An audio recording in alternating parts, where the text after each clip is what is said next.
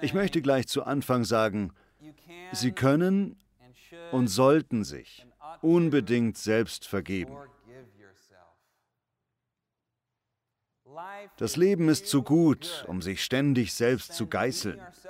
Es ist zu gut, um sich weiter mit etwas zu quälen, was vor fünf, zehn oder zwanzig Jahren passiert ist. Ich will damit auf keinen Fall andeuten, dass Sie es verdrängen oder vergessen sollen. Aber was immer es ist, was heute an Ihnen nagt, ich möchte Sie auffordern, sich selbst zu vergeben. Heute beginnen wir eine ganz kurze Predigtreihe zum Thema Vergebung ist Freiheit. Wir wollen an drei Gottesdiensten darüber sprechen, über den Vergebungsprozess. Er fängt im Inneren an. Erst empfangen wir Vergebung von Gott und durch diese Vergebung können wir auch uns selbst vergeben. Dann bitten wir andere um Vergebung und übernehmen Verantwortung für die Fehler, die wir gemacht haben.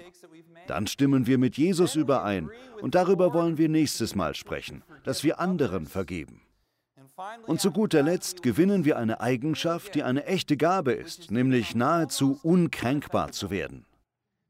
Je mehr wir zu vergebungsbereiten Menschen werden, umso besser können wir mit der Unhöflichkeit, der Härte und dem Konkurrenzdenken der Gesellschaft umgehen.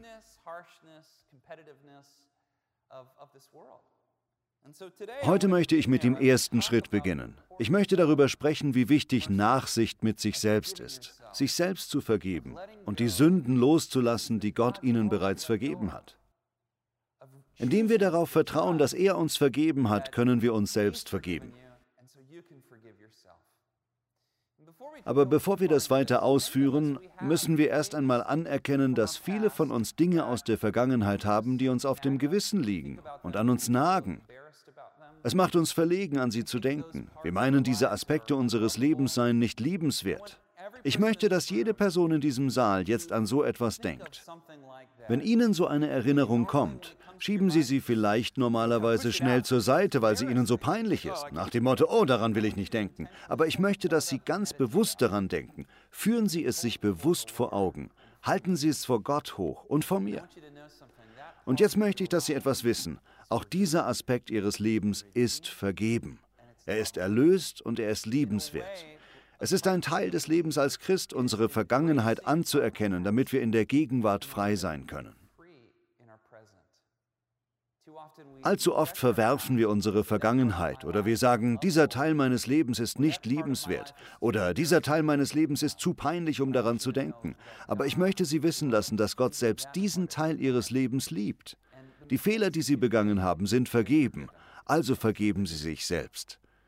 Das Leben ist zu gut, um sich mit Gedanken zu quälen und zu denken, ich bin wertlos, oder zu denken, dass wir nicht dazugehören, oder dass das, was wir getan haben, zu peinlich ist. Könnten wir die Gedanken aller anderen hier lesen, würden wir sehen, dass wir alle viel Peinliches getan haben. Jeder hat Lasten, jeder hat Sünden und Fehler aus der Vergangenheit. Gott lehnt sie deswegen nicht ab. Er hat ihnen vergeben und er liebt sie. Das ist ganz wichtig, um seelisch gesund zu sein. Schauen Sie, eines ist klar. Ich bin jetzt schon sehr lange Pastor. In dieser Zeit habe ich mit vielen Menschen gesprochen und in der Seelsorge vieles von Menschen gehört, die sich mir anvertraut haben.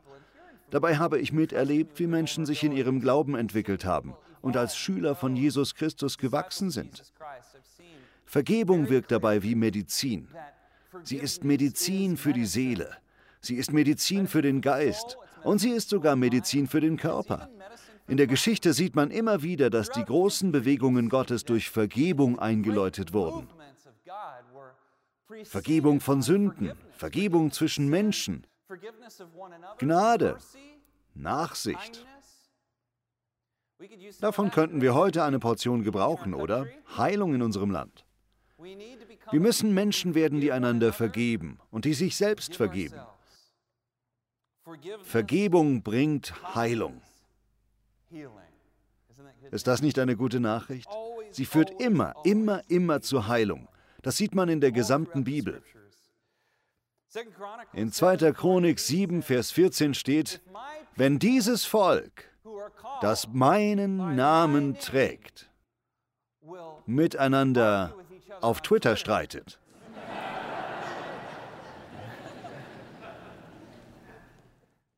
Nein, wenn dieses Volk, das meinen Namen trägt, sich mir in Demut unterordnet,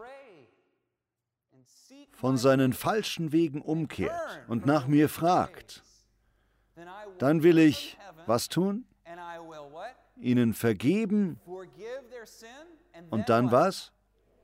Ihr geplagtes Land wieder heilen. Vergebung bringt Heilung. Wenn Sie Heilung in Ihrer Familie brauchen, wenn Sie Heilung in Ihrer Kirche oder in Ihrer Schule oder in Ihrem Land brauchen, fängt es immer mit Vergebung an. Sie müssen sich selbst vergeben, Sie müssen Ihrem Nächsten vergeben. Dann werden Sie erleben, wie Gott Heilung in Ihr Arbeitsumfeld bringt, in Ihre Beziehungen, in alles, was in Ihrem Leben wichtig ist.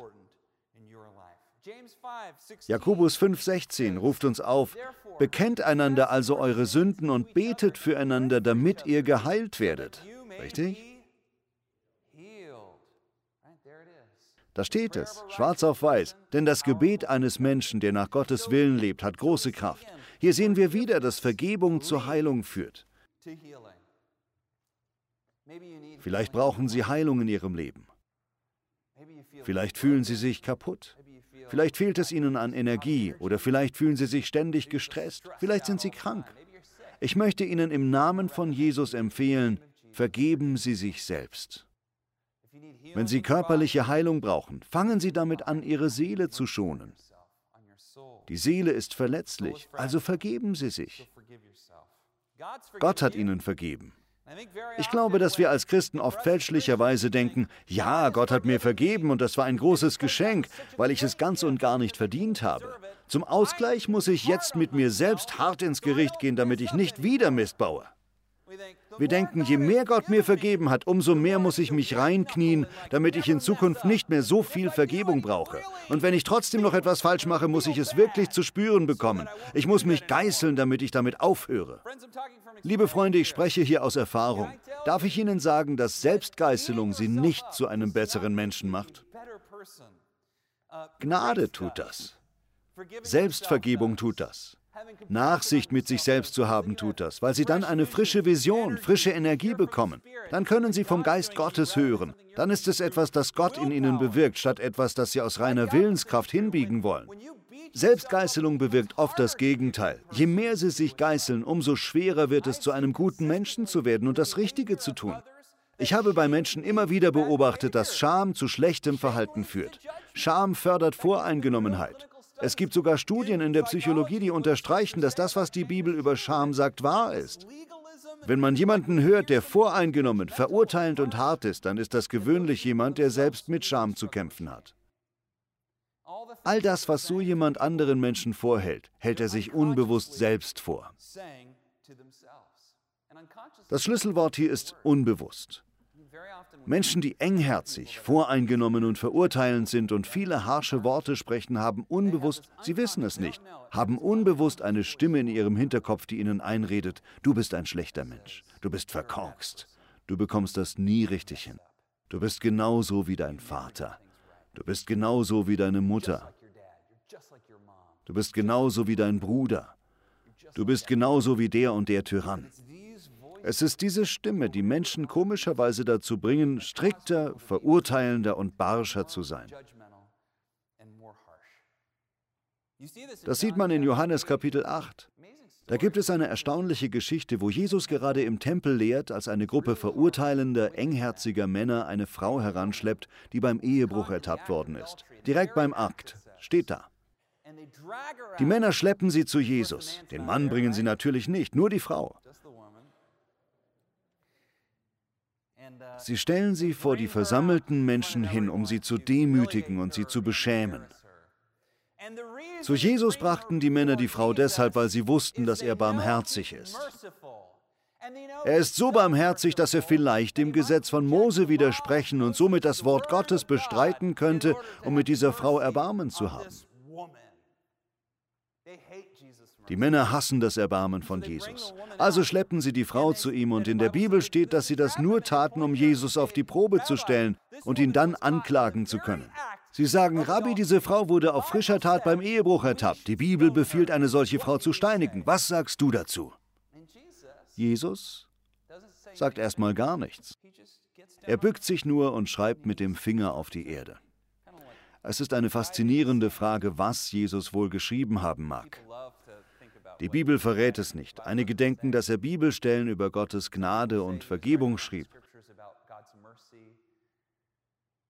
Andere denken, dass er einige der Sünden dieser Männer aufschrieb oder die zehn Gebote. Auf jeden Fall richtet er sich am Ende auf und sagt, wer von euch noch nie gesündigt hat, soll den ersten Stein auf sie werfen. Darauf heißt es, als die Ankläger das hörten, gingen sie einer nach dem anderen davon, die Älteren zuerst. Die Älteren zuerst, denn je älter man ist, umso mehr Sünden hat man schon auf sich geladen, richtig? Ich finde diese Geschichte deshalb so bemerkenswert, weil sie genau diesen Punkt verdeutlicht. All diese Männer hatten selbst mit Scham zu kämpfen.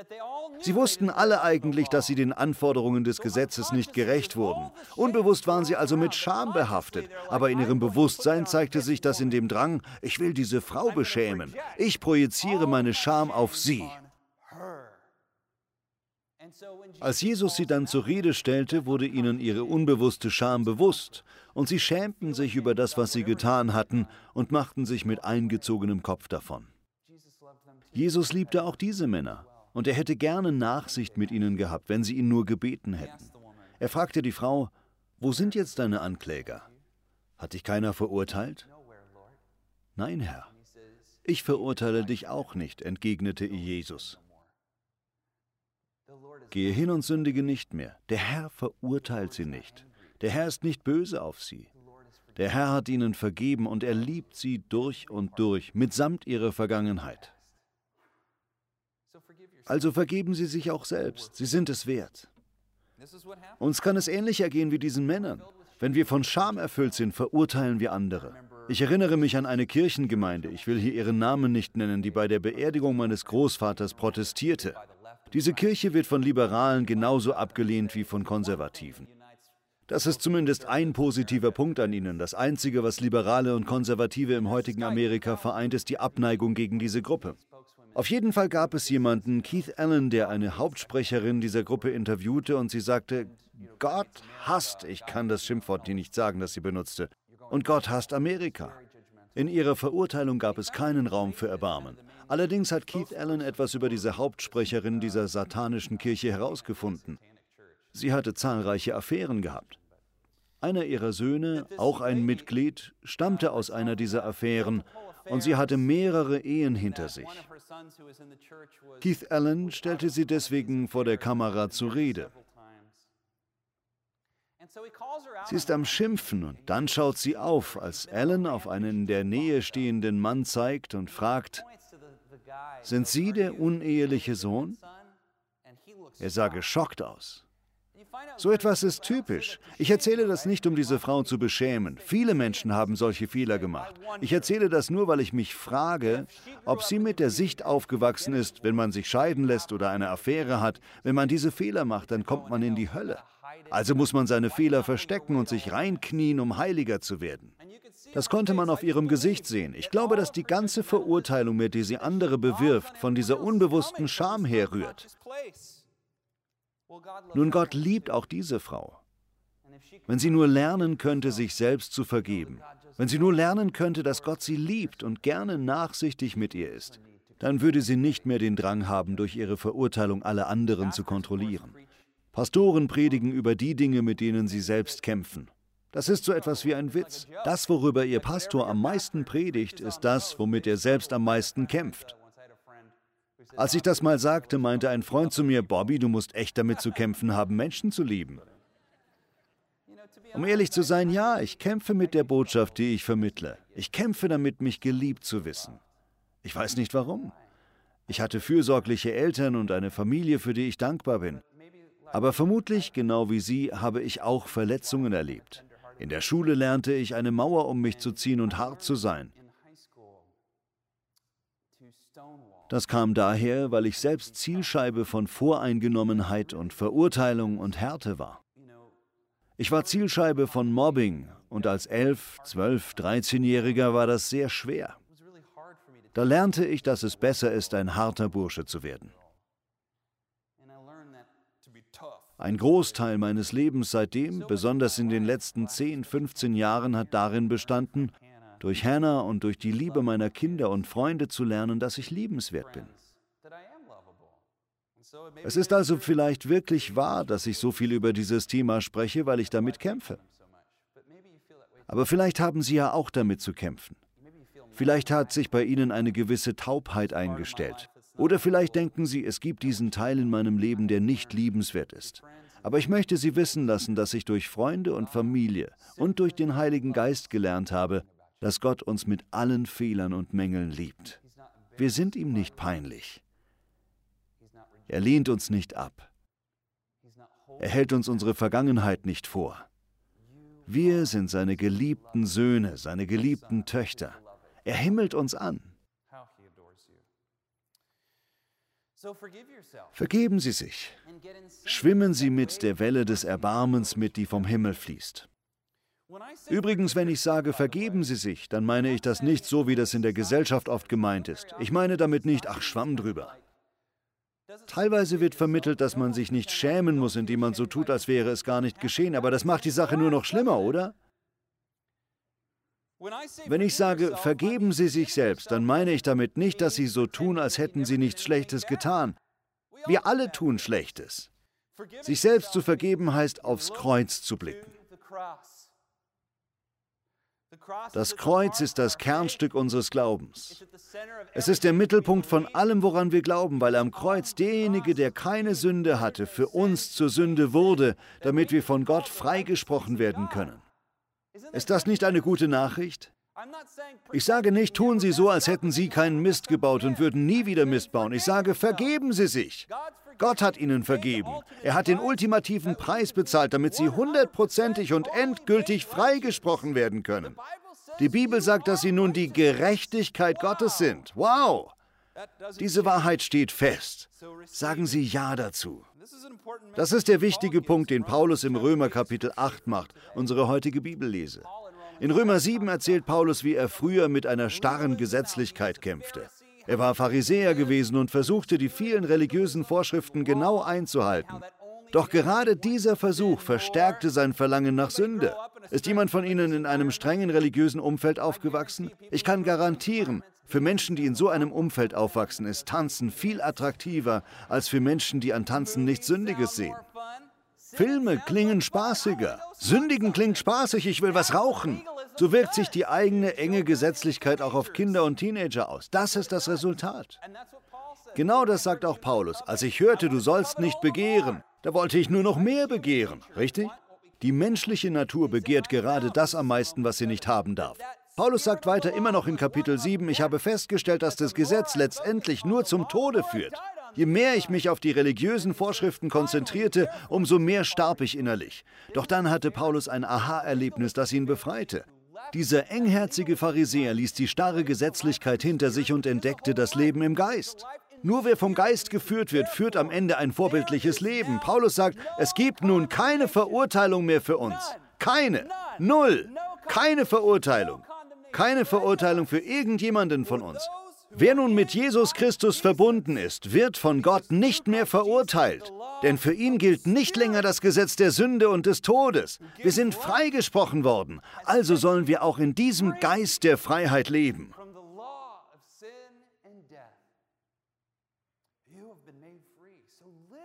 Sich vom Heiligen Geist leiten zu lassen bedeutet, frei von Verurteilung zu leben.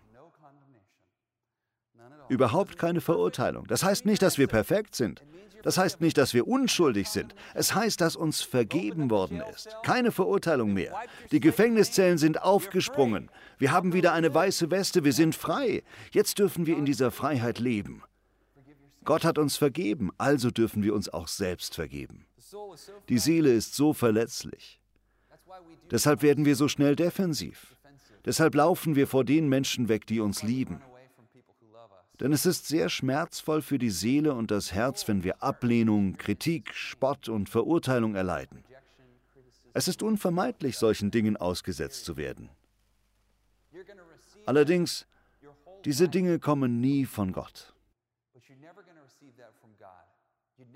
Gott sagt, ich füge deiner Seele nicht solche Verletzungen zu, also füge sie dir auch selbst nicht zu. Verurteile dich nicht, lehne dich nicht selbst ab, tu einfach dein Bestes und vergiss den Rest. Der Spruch stammt nicht von mir, sondern von Tony Horton vom Fitnessprogramm P90X. Wenn ich mir bei P90X einen abschwitze und fast sterbe und denke, mehr geht nicht, dann sagt er, tu dein Bestes und vergiss den Rest. Und ich sage, okay. Noch etwas, was ich sagen möchte. Und das wird bestimmt das Komischste sein, das ich in der ganzen Predigt sage. Ich machte einen Spaziergang am Strand und hatte den starken Eindruck, dass der Heilige Geist wollte, dass ich das der Gemeinde sage. Vielleicht ist das nur für eine einzige Person gedacht und vielleicht sind Sie diese Person. Und zwar bekam ich den Impuls, sage der Gemeinde, vergib deinem Körper. Vergib deinem Körper. Sind Sie je wütend auf Ihren Körper? Er spielt nicht mehr so mit wie früher. Er macht nicht mehr, was er tun soll. Ich glaube, dass wir unbewusst diesen Frust mit unserem eigenen Körper haben, wenn wir krank sind oder älter werden oder wenn wir von Natur aus eine Veranlagung haben, die uns körperlich benachteiligt. Schwächen. Erinnern Sie sich, was ich zu Anfang dieser Predigt gesagt habe? Vergebung bringt Heilung. So komisch es klingen mag, aber teilweise sind wir richtig gehend wütend auf unseren Körper. Unser Körper frustet uns oder er beschämt uns. Ich bin zu, was es im Einzelnen auch ist. Zu alt, zu dick, zu kurz, zu kahl, zu groß, zu jung. Vergeben Sie Ihrem Körper. Seien Sie nett zu Ihrem Körper. Ich weiß nicht, ob das Sinn ergibt, aber vielleicht fühlen Sie sich davon angesprochen. Zu guter Letzt, wenn wir Menschen werden, die sich selbst vergeben können, wenn wir unserer Seele vergeben und unserem Körper vergeben können und nachsichtig mit uns selbst werden, wenn wir uns nicht mehr verurteilen lassen, wie Paulus in Römer 8 sagt, dann heißt es, uns überwinden und unsere Mitmenschen um Vergebung bitten. Das ist ein Riesenschritt. Wir müssen die Freude erleben, die sich einstellt, wenn man Verantwortung für seine Fehler übernimmt und sich mit seinen Mitmenschen aussöhnt. Und mit Mitmenschen meine ich den Partner, die Kinder, die Geschwister, die Arbeitskollegen. Ich sage nicht, vergeben Sie ihnen. Darum geht es mir heute nicht. Darüber sprechen wir nächste Woche. Heute geht es mir darum, diese Menschen zu bitten, uns zu vergeben. Es fällt uns schwer, weil wir Stolz im Herzen haben, besonders wenn wir den Betreffenden nicht leiden können. Es ist uns peinlich, um Vergebung zu bitten. Es gibt drei Dinge, die meiner Meinung nach wichtig sind, wenn man andere um Vergebung bittet. Es spielt keine Rolle, ob das, worum Sie um Vergebung bitten, schon 20 Jahre zurückliegt oder erst vor fünf Minuten geschehen ist. Wichtig ist, übernehmen Sie Verantwortung, ohne sich zu rechtfertigen. Übernehmen Sie Verantwortung, ohne sich zu verteidigen. So funktioniert eine gute Entschuldigung. Häufig sagen wir, Liebling, es tut mir leid, dass ich das getan habe. Es fängt ganz gut an, aber dann, Liebling, es tut mir so, so leid, dass ich das getan habe. Aber ich habe das nur getan, weil du das und das getan hast.